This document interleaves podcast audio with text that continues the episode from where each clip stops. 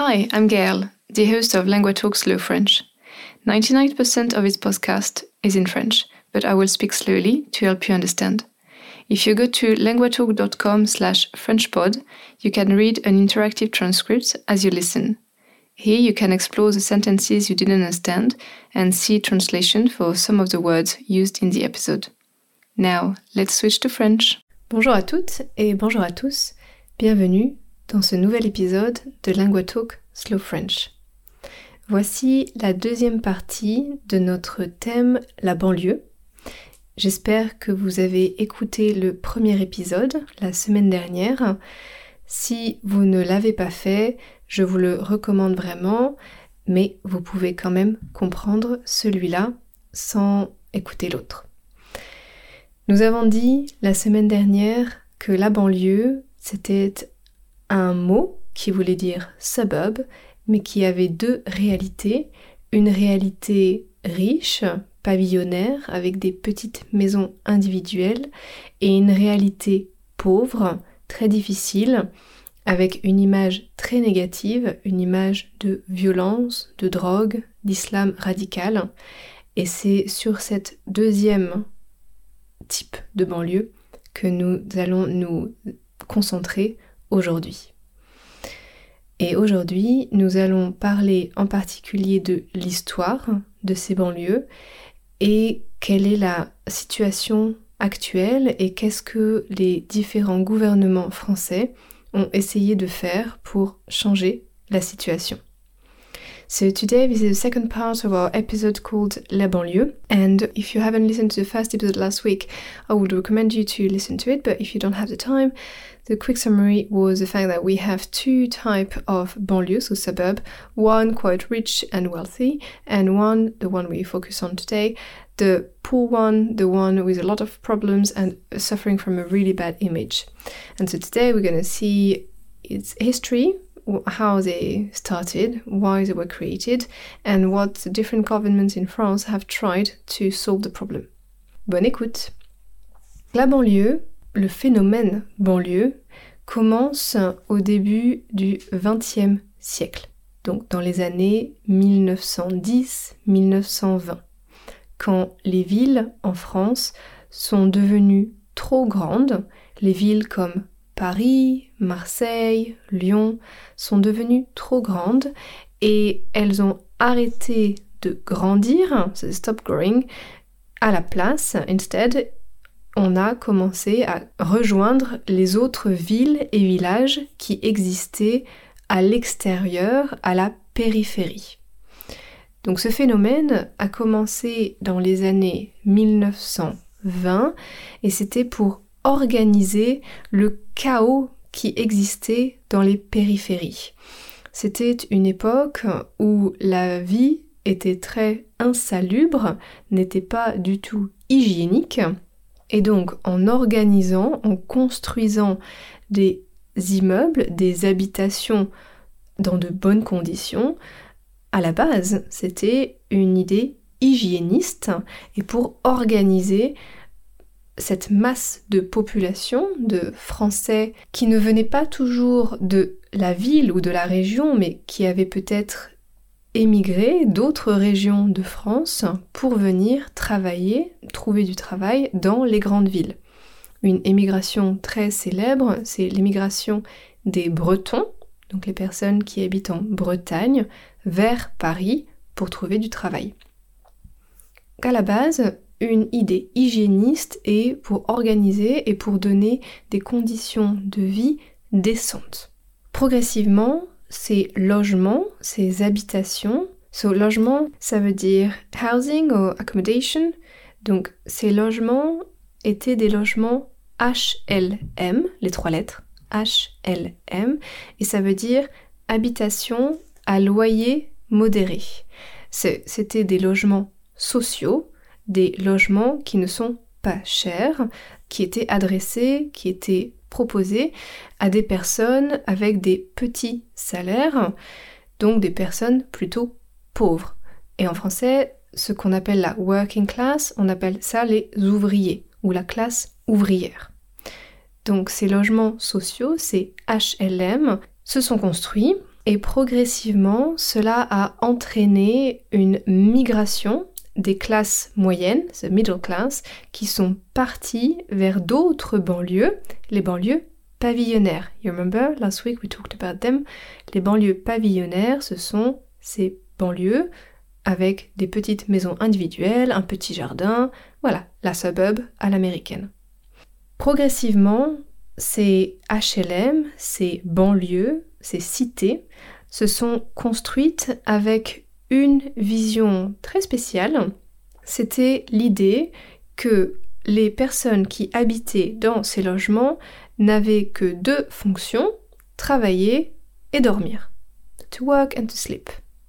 C'est très limité. Quand on est un être humain, on ne peut pas seulement travailler et dormir. On a besoin d'avoir des loisirs, des activités pour le plaisir. On a besoin d'un environnement, d'un cadre de vie qui est agréable. Eh bien, à cette époque, quand ces infrastructures ont été construites, elles étaient purement utilitaires et minimalistes. Et déjà à cette époque, donc là je parle dans les années 50. Et à la fin des années 50, en 1959, il y avait déjà beaucoup de protestations, beaucoup de plaintes de personnes qui voyaient le problème qui arrivait. They could foresee, they could see that something big and problematic was going to happen. Parce que quand on met ensemble beaucoup de gens sans aucun loisir, sans aucune possibilité d'avoir des vies agréables, mais seulement des vies utiles, eh bien ça ne fonctionne pas. C'est évident. Mais on ne les a pas écoutés. On n'a pas écouté les personnes qui voyaient déjà le problème. Et ces grands, ce qu'on appelle les grands ensembles, ont continué d'être construits. Donc des grands ensembles, ce sont des barres d'immeubles, ce tower blocks, qui sont construits avec des centaines et des centaines d'appartements. Et il n'y a pas de parc, il n'y a pas de salle de cinéma, il n'y a pas presque pas de commerce et surtout, il n'y a pas de transport public pour aller dans la ville centre. Par exemple Paris, par exemple Lyon. Donc ces quartiers, ces banlieues étaient complètement isolés sans aucune activité. Vous imaginez? Pour la jeunesse, pour les jeunes personnes qui habitent dans ces quartiers Eh bien, c'est désespérant. Il n'y a aucun avenir positif quand on habite dans ce genre d'endroit. Et on ne peut même pas prendre le métro, par exemple, The Underground, pour aller à Paris. Et donc une impression de d'exclusion, d'être exclu, to be excluded, qui était très forte. Dans ces banlieues, dans ces grands ensembles, progressivement, on a dit, il y a eu un contexte économique, donc les familles pauvres se sont installées, et puis avec l'histoire mondiale et l'histoire de la France en particulier, de plus en plus de familles immigrées se sont installées. Et cette fois-ci, de l'immigration qui venait plutôt de l'Afrique du Nord, des pays comme l'Algérie, la Tunisie, le Maroc parce que la France avait besoin, vraiment besoin, de personnes pour travailler, pour construire beaucoup de choses, beaucoup d'infrastructures. Vous pensez, nous sommes en 1950 à peu près, donc juste après la Seconde Guerre mondiale, right after the Second World War, la France a énormément besoin de reconstruire, to rebuild. Et elle n'a pas assez de travailleurs, donc elle demande aux personnes d'Afrique du Nord de venir travailler. Initialement, ce sont seulement des hommes, de jeunes hommes qui viennent, mais progressivement, ils ont le droit et ils ont la capacité de faire venir leur famille. On appelle ça le regroupement familial. So when they can reunite with their family in France. Legally, they could. Malheureusement, ce moment où les familles sont venues, ça a correspondu à la fin d'une période économique positive et le début d'un chômage massif. So unemployment was really hard at that time. And that happened to be at the same time when the families were reunited in France. On a donc assisté à un phénomène où ces quartiers, ces banlieues, étaient de plus en plus pauvres, de plus en plus avec des immigrés qui n'avaient aucune chance de se mélanger, de s'intégrer, et ça a amené à ce qu'on appelle un phénomène de ghettoisation, donc la création de ghetto, parce que les familles de classe moyenne et les personnes blanches sont parties de ces quartiers. La réalité maintenant, si on regarde les chiffres, la pauvreté est très forte. On considère que 40%, parfois on dit 50%, qui sont pauvres, donc statistiquement pauvres, alors que en France, dans l'ensemble de la population, on est à 16%. Si on regarde l'immigration, plus de 50% des personnes qui habitent dans ces quartiers sont des immigrés ou des enfants d'immigrés, so the second or third generation.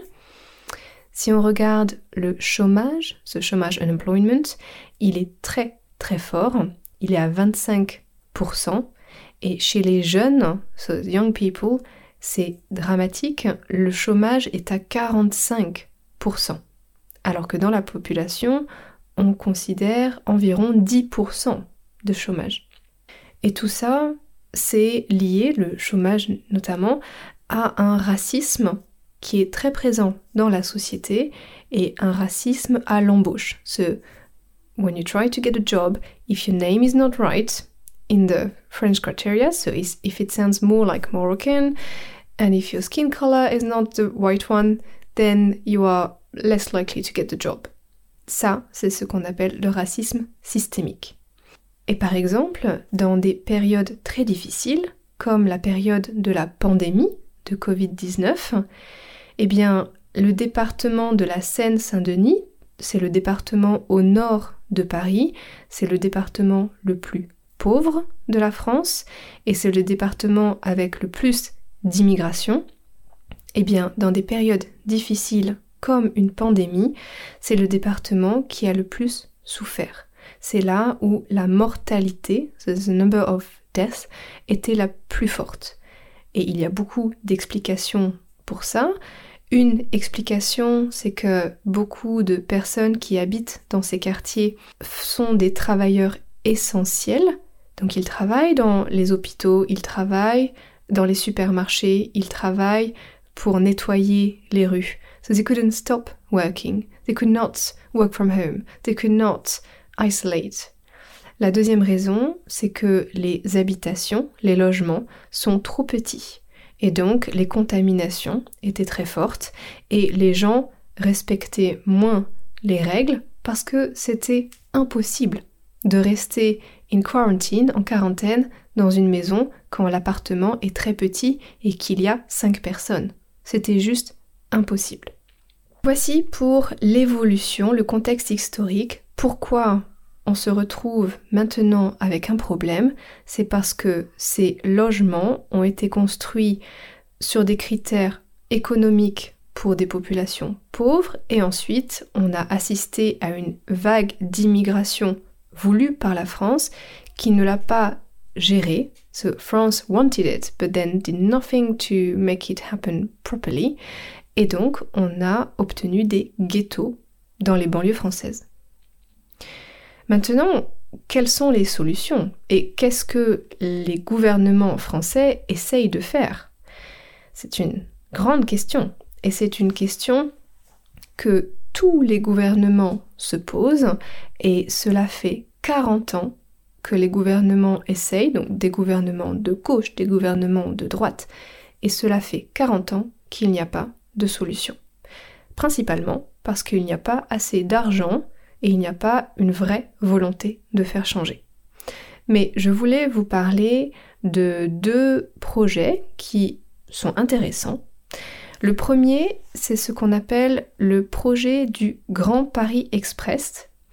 Et c'est une ligne de train express pour connecter les banlieues au centre de Paris.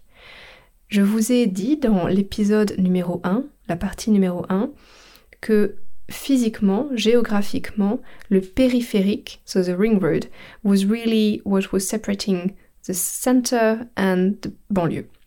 Et ce périphérique, dans l'inconscient, dans la tête des gens, in people's mind, c'est vraiment une limite géographique et mentale. Et grâce à cette, euh, à, cette idée de ce train express qui va connecter toutes les banlieues avec Paris, c'est l'idée de rendre accessible Paris. Et quand on pense à Paris, je ne dis pas le Paris touristique, mais le Paris avec des job opportunities, avec des opportunités de travail. Paris avec une offre culturelle, avec des théâtres, avec des spectacles, avec des opportunités de rencontres. Avec cette connexion avec ces modes de transport, il y a peut-être une petite solution qui pourrait arriver. Et avec cette impression peut-être d'exclusion qui sera moins forte, il faut voir. Il faut voir si cela donne quelque chose de positif. une deuxième chose qui est intéressante, c'est que la France va accueillir les Jeux olympiques, so Olympic Games, en 2024. Et pour des Jeux olympiques, on a besoin d'infrastructures, c'est essentiel, bien sûr des stades, mais également des logements, des habitations pour les athlètes et pour les journalistes, par exemple. On appelle ça le village olympique. Eh bien, ce village olympique va être construit à Saint-Denis, donc la ville principale de la Seine-Saint-Denis, ce département, je vous disais, le plus pauvre et le plus peuplé de France. Donc la région vraiment où il y a des banlieues et qui souffrent de cette image très négative. Le choix de Saint-Denis pour construire ce village, je trouve, est un choix très intéressant. Techniquement, on voit déjà la différence. Il y a une amélioration des logements, il y a une amélioration de la connexion pour les transports. Moi, j'ai personnellement un peu peur qu'on arrive à un phénomène de gentrification vous savez, quand les populations qui étaient là à la base, qui étaient là au début, so the people who were there initially, eh bien, ils n'auront pas l'argent pour rester dans ce quartier parce que tout va devenir trop cher. I'm not saying that's going to, happen, but I have this fear that we're to yeah, face a gentrification of this area. Et enfin, un troisième point qui est un peu un point comique, mais je pense, qui est assez euh, révélateur de la mentalité du président français actuel. Donc Emmanuel Macron a comparé la Seine-Saint-Denis à la Californie en mai 2021. La phrase exacte, il a dit Il ne manque que la mer pour faire la Californie. So, only the sea is missing to have California, talking about Seine-Saint-Denis. Pourquoi il a dit ça, c'est parce que dans ce territoire, il y a le, c'est le territoire le plus jeune de la France, la population est très jeune, très dynamique, et c'est dans ce territoire qu'il y a le plus grand nombre de créations de start-up par habitant. So if you look at the whole population, that's where you've got the most start-up starting in that territory. Bien, de dire que c'est comme la Californie sans la mer, je pense que c'est un peu exagéré et d'ailleurs les habitants n'étaient pas très contents d'entendre cette comparaison. Mais l'idée d'Emmanuel Macron, je pense, était de dire que c'est un territoire dynamique, qu'il y a des potentiels et qu'il faut les utiliser, qu'il faut les valoriser. To know if it's going to happen, I really doubt it. Mais il y a des volontés, il y a des tentatives. Malheureusement, pour l'instant, elles ne sont pas concluantes. They, don't really work. And quite often, it's really by lack of knowledge or interest or money. Right, so we are at the end of this second part. I'm going to do a quick summary nous avons vu dans cette partie que l'histoire des, banlieues donc, est connectée et reliée pardon, au début du XXe siècle, quand il fallait organiser et rendre plus hygiéniques les villes et les périphéries surtout. Donc des logements sociaux ont commencé à être créés, à être construits, ce qu'on appelle les HLM en français. Et donc progressivement, cette création de logements avec des loyers peu chers a poussé les populations des classes moyennes à partir dans d'autres lieux. Donc il y a une séparation économique. Et à partir des années 50, quand la France a eu besoin de beaucoup euh, d'immigrés pour venir pour reconstruire la France après la Seconde Guerre mondiale, eh bien ces quartiers sont devenus les quartiers privilégiés de ces nouvelles populations parce que financièrement ils n'étaient pas chers. Dans les années 1970-1980, les familles de ces immigrés sont arrivées. Malheureusement, c'était en même temps que le chômage et donc on a commencé à assister à une ghettoisation de ces quartiers. Dans la réalité, ce sont des quartiers en effet beaucoup plus pauvres que le reste de la France, avec beaucoup plus d'immigrés et un chômage très très élevé. Et nous avons vu que les hommes et femmes politiques depuis 40 ans en France essayent parfois de trouver des solutions, que ça ne marche pas, mais qu'il y a des, idées euh, récentes qui sont intéressantes, celles avec un train express pour permettre de désenclaver, de connecter physiquement les différentes régions. Là, on parle de Paris en particulier. Et avec aussi le village olympique hein, qui sera construit à Saint-Denis, donc dans le nord de Paris, mais avec cette inquiétude de peut-être que cela mènera à une gentrification. Nous verrons bien. And now we are back to slow French. Le sujet des banlieues est un sujet très complexe. Ce n'est pas facile à comprendre, ce n'est pas facile pour les Français, et donc ce n'est pas facile pour vous qui écoutez en français. Mais je pense que si vous voulez comprendre la France en profondeur, and not just on the surface, but really, what is it down at the core of France, on ne peut pas ignorer les banlieues. Et on ne peut pas ignorer les problèmes qu'il y a, mais aussi quelles sont les origines, et de ne pas stigmatiser ces, ces quartiers, ces banlieues. Moi, je voudrais vous recommander deux films qui parle très bien de la banlieue. Le premier, c'est le film Divine. Divine. Don't worry, I'm to write it in the notes. But careful, it's a hard movie. So I don't want you to start watching it with friends, thinking, "Oh, it's going to be a nice uh, afternoon, uh, you know, fun." And no, it's quite a deep, intense, and sad movie. So just be be aware. Et le deuxième film, il s'appelle Les Misérables. To like the musical, or actually like the very famous French book. Euh, Les Misérables, c'est un film de 2019 et ces deux films vous montrent une image intéressante de la banlieue pour que vous vous rendiez compte, pour avoir une peut-être une meilleure idée de quelle est la réalité de ces territoires en France assez abandonnés, assez exclus, et de voir comment les gens vivent dans ces territoires. Merci de m'avoir écouté, je vous souhaite une très bonne journée et je vous dis à la semaine prochaine. Salut! Thanks for listening to this episode. It was produced by LanguaTalk, a platform where I and many other tutors offer personalized one-on-one online lessons. If you're interested in learning to speak French with a native tutor, check out languatalk.com to meet a tutor for a 30 minutes trial session. You can also re-listen to this episode whilst reading an interactive transcript at languatalk.com slash frenchpod. Try noting down some vocab as well as working on your pronunciation by copying what I say. If you liked this episode, please consider subscribing, sharing the podcast with a friend, or leaving a rating in your podcast app. This will help us grow, which in turn will allow us to produce more episodes. Merci et à la prochaine!